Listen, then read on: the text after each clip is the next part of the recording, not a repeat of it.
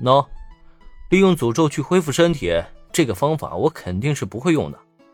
不过，同样的，我也拜托魔法国度一位药剂师了，让他炼制出一款没有毒副作用的诅咒药剂。服用这瓶药剂后呢，可以将身体的年龄增加十岁，正适合你使用。说罢，林恩在柯南一脸不可置信的目光中，将这瓶药剂直接丢给了对方。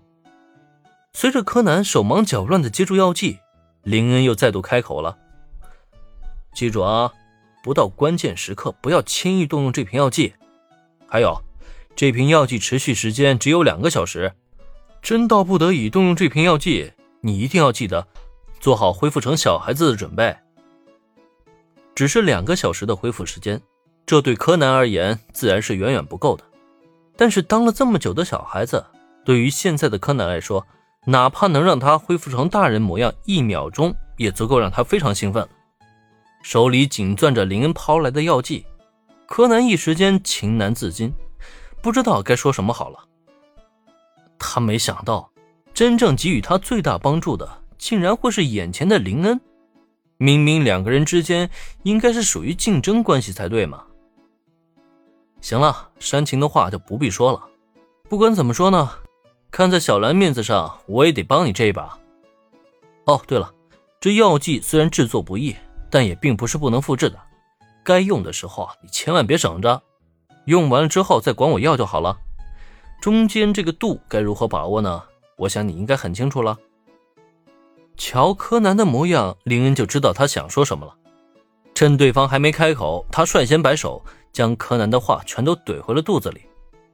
不过也更因为如此，柯南才不由得更加的感动了。林恩这家伙啊，是不想让自己欠他更多人情，可是他工藤新一又不是不知道好歹的人，这个人情啊，他记下了，早晚有一天会连本带利的还给林恩的。我明白了，感谢的话我不多说，以后有什么用得着我的地方，随时找我。凝视林恩很久，柯南最终是默默点头，将今天这一切都暗暗记在心中。有的时候，男人之间的承诺就是这么简单的。不过，就在柯南说完了自己的承诺之后，恩君啊，恩君。你在和柯南君聊什么呢？怎么好像很严肃的样子呢？大概是林恩找柯南聊的时间比较长了，小兰竟在这个时候找了过来，并且在来到两人近前之后，非常习惯的挽住了林恩的手臂。毕竟昨晚都有了更加亲密的关系了，现在小兰也渐渐的更能放得开了。可问题是，小兰已经习惯了与林恩亲近，两人之间的亲密关系。却让看到这一幕的柯南不由得瞳孔放大了。虽然早就知晓两人目前是交往关系，但真正看到小兰亲密的挽着林恩的手，柯南心中所泛起的醋意，又怎么是一个酸字了得呢？恰恰这个时候，发觉到柯南精神状况不太对的小兰，还关切的探身询问：“柯南君，你还好吧？是身体不舒服了吗？”嗯，我现在好的很，就是被你俩狗粮塞的太撑了。可恶！柯南是真想立刻喝下这瓶药剂，恢复成原本的模样，将小兰再给抢回来。只可惜，作为一名侦探，柯南偏偏在这个时候拥有着常人所难以匹敌的理智。他的大脑告诉自己，自己绝对不能在这一刻露馅更不能让小兰发现真相。所以到最后。他只能勉强的挤出一丝笑脸。我很好啊，小兰姐姐，就是突然想到今天还有作业没完成，有些担心罢了。这样啊，没关系。